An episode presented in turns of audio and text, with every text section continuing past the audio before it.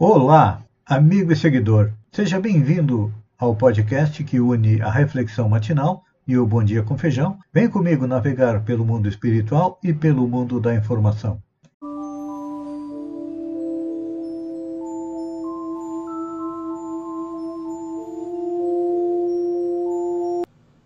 Olá, amigo e seguidor.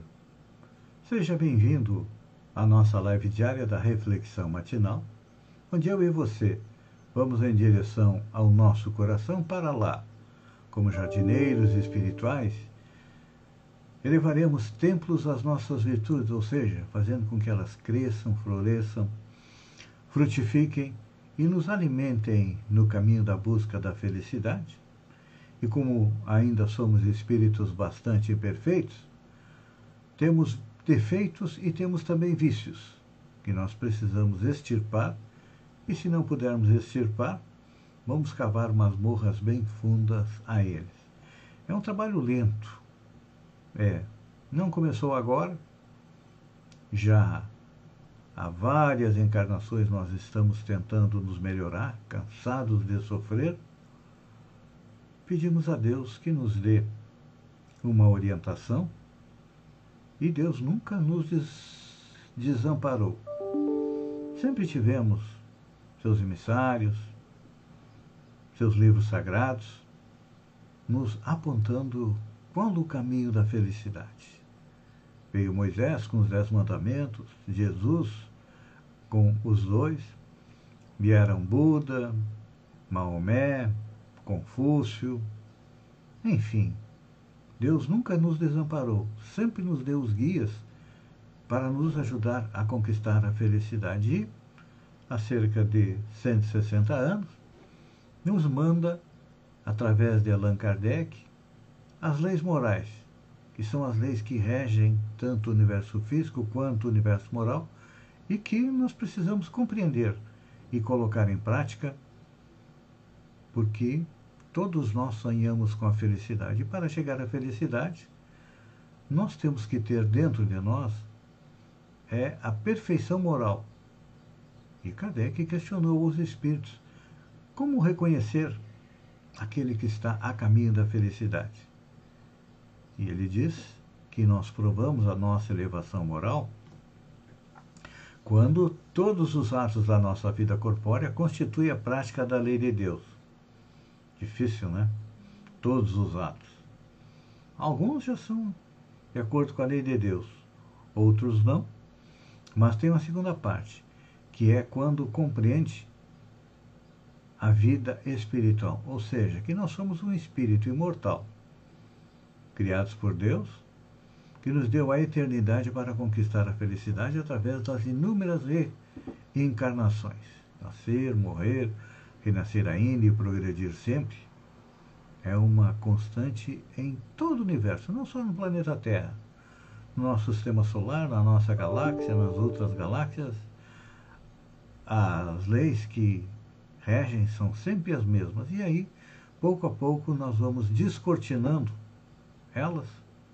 E Kardec comenta nessa questão que o verdadeiro homem de bem é aquele que pratica a lei de justiça, amor e caridade, na sua mais completa pureza. Quando analisamos isso, nós compreendemos que nós ainda não somos o homem de bem, estamos a caminho.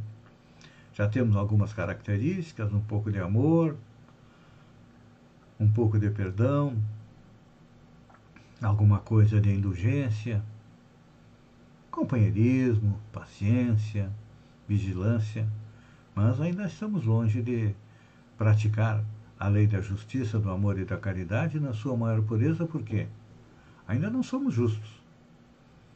Nós sempre, quando pensamos em justiça, nós pensamos nos nossos direitos, queremos ter todos os direitos possíveis.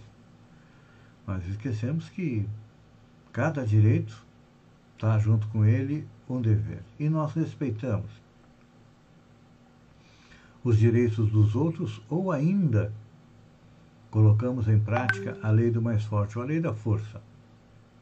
Depois vem o amor. Ah, o amor. Ah, eu amo. Meu time de futebol meu pet, minha família, meu partido político. Mas a pergunta que não quer calar é: você consegue não ter raiva, não ter ódio dos inimigos, daqueles que o prejudicam? Não estou perguntando nem ainda se você ama os inimigos. Mas se consegue é, se libertar deste grilhão de ódio. Por isso que nós passamos por inúmeras dificuldades e a doutrina espírita vem nos esclarecer que estas algemas de ódio nos levam o quê? Às obsessões, que é a influência que os espíritos negativos, aqueles que vêm muitas vezes nos cobrar uma conta, têm sobre nós. É. Ainda não conseguimos trabalhar a lei de amor. E finalmente, quando fala em caridade. Ah, agora no Natal estou fazendo a caridade. Comprei os brinquedos, comprei duas cestas básicas para entregar a quem necessita, porque tem muita gente passando fome. Realmente, tem muita gente passando necessidade. Essa semana ainda li uma, uma notícia que acho que foi em São Paulo, lá no centro do país. Pessoas desmaiaram na fila num posto de saúde devido à fome. É. Com a inflação alta, com o desemprego, com tudo aumentando e os ganhos diminuindo, é claro que tem muita gente passando fome, então. O início da caridade é a caridade material. E normalmente dentro da caridade material, é bom a gente lembrar aquele exemplo que Jesus usou do, da moedinha da viúva, do óbolo da viúva. Estavam Jesus e os discípulos no templo, eis que chega um fariseu, que era um homem rico, e coloca inúmeras moedas no local próprio, que era chamado de gasofilácio, era um jarro que tinha um pescoço bem grande, parecia um avestruz, onde as moedas, quando caíam, faziam barulho. E aí todo mundo virou a cabeça, porque oh, alguém fez uma doação bastante grande para o templo. E depois chega uma pobre de uma viúva, bota só uma moedinha e desce reto, não faz barulho nenhum. Ninguém olhou para ela, ninguém se preocupou. E Jesus, que não perdia a oportunidade de ensinar alguma coisa, disse que aos olhos de Deus, aquela oferta, aquela doação do fariseu, era muito menos considerada do que daquela viúva, porque ela tirava do seu próprio sustento e não iria comprar pão naquele dia. Iria ter que passar um pouco de fome, mas estava cumprindo seus deveres para com Deus. E o fariseu, ah, deu um pouco só do que ele tinha. Não era nem uma milésima parte eh, dos seus bens. Então, aos olhos de Deus, a verdadeira caridade é dar de nós dinheiro, no primeiro momento. Mas o sentido da palavra caridade para nós espíritas é muito maior. Caridade a gente faz quando um carro nos fecha e nós não dizemos um palavrão. Caridade a gente faz quando um colega de trabalho sobe nas nossas costas para subir é, na carreira e nós não reclamamos. Isto é a verdadeira caridade. O que, que é? É compreender as pessoas. A verdadeira caridade a gente faz quando um parente, um amigo, um familiar está com dificuldade e nós tiramos um pouco do nosso tempo para ouvir e, na medida do possível, ajudá-lo. São algumas maneiras de nós fazermos a caridade e é o tipo de caridade que não precisa de dinheiro. Não. Mas nós temos que dar o quê? Dar de nós mesmos. Então, quando a gente analisa que Kardec diz que o verdadeiro homem de bem é aquele que pratica a lei de justiça, amor e caridade na sua mais completa pureza, ainda estamos aí bastante longe é disso aí. E esse é só o primeiro item da característica do homem de bem. Amanhã nós falaremos é um pouco mais. Enquanto isso, eu agradeço a você por ter estado comigo durante esses minutos.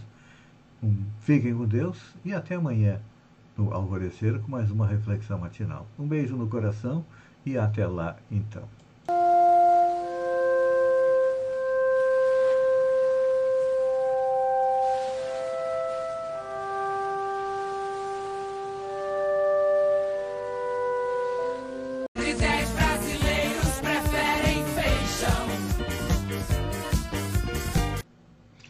Olá, amigo e seguidor.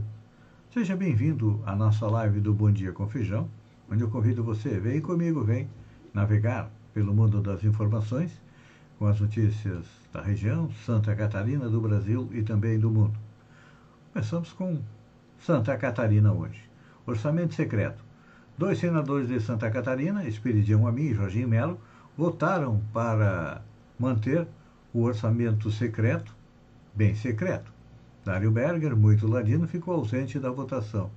Cachorro mordido de cobra tem medo de linguiça. Site da FECAM hackeado.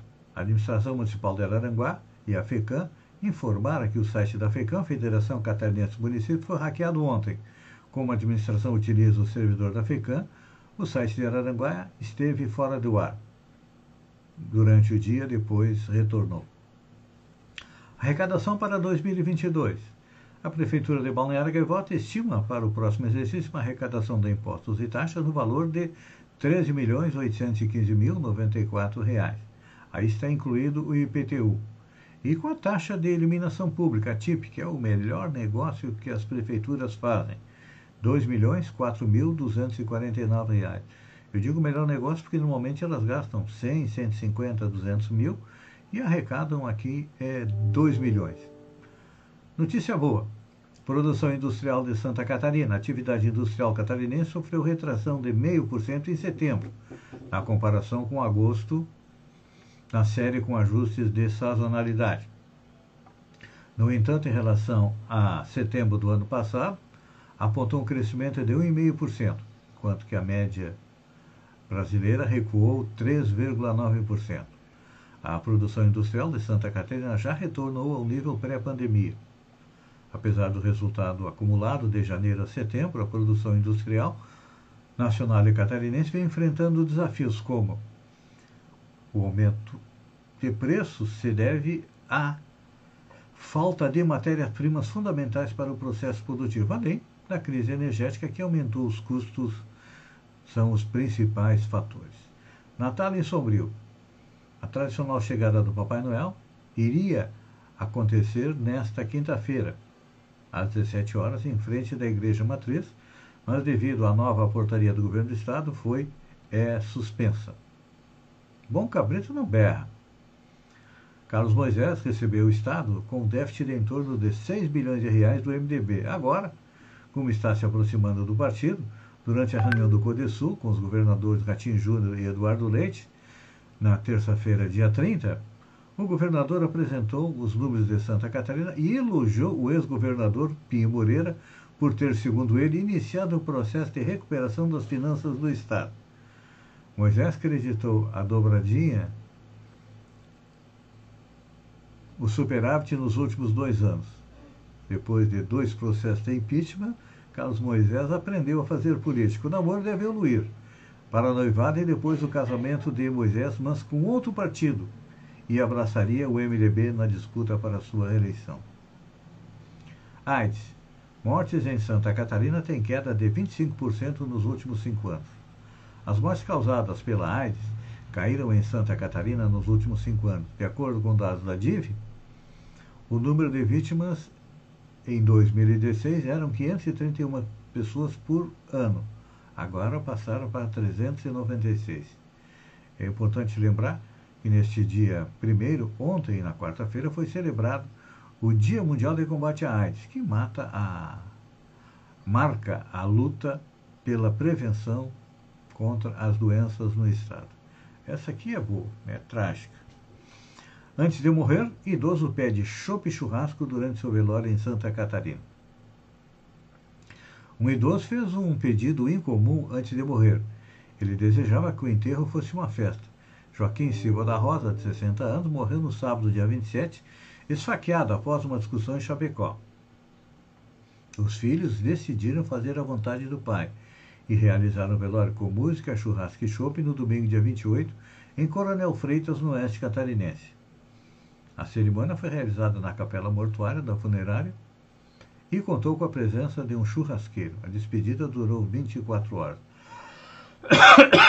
Interessante que esse costume de fazer festa no velório é lá no México isso acontece. Aqui no Brasil, normalmente, nós choramos aí o retorno à pátria espiritual dos nossos entes queridos.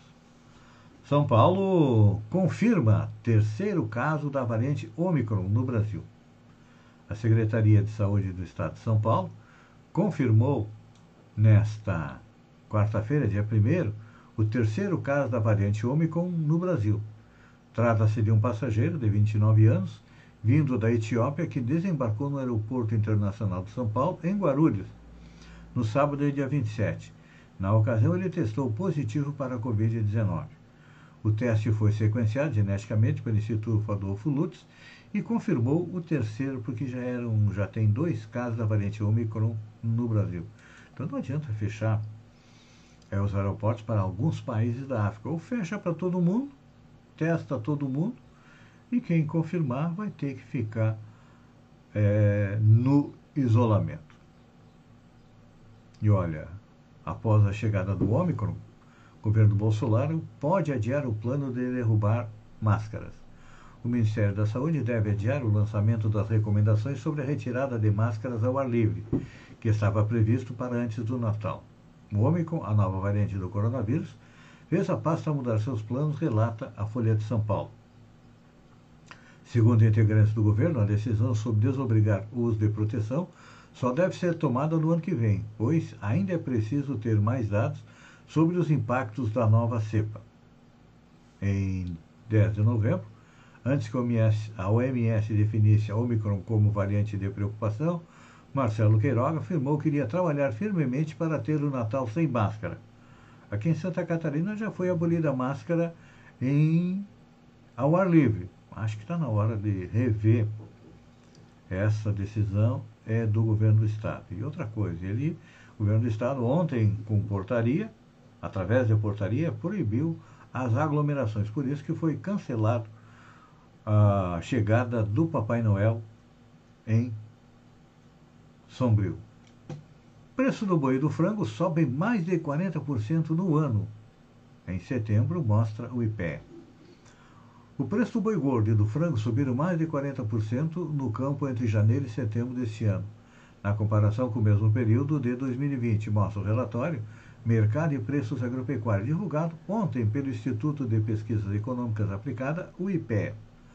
Somente o valor do boi gordo avançou 46,3% enquanto que o frango abatido inteiro e resfriado registrou uma alta de 44%. No mesmo período, o preço pago ao produtor de carne subiu 19%.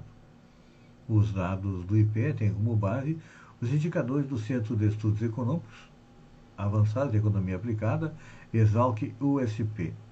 É, o aumento está ficando no bolso de quem é o intermediário. Né? O produtor recebeu 19% de aumento, enquanto que o resto, mais 27%, ficaram no bolso de quem é, compra, processa e coloca para vender. Sete torcedores do Grêmio são presos por invasão ao estacionamento da Arena. Sete torcedores do Grêmio foram presos na manhã desta quarta-feira em operação da Polícia Civil. Eles foram identificados como autores de atos de vandalismo e depredação durante a invasão no estacionamento da Arena após a derrota de 3 a 1 para o Palmeiras no, no final de outubro.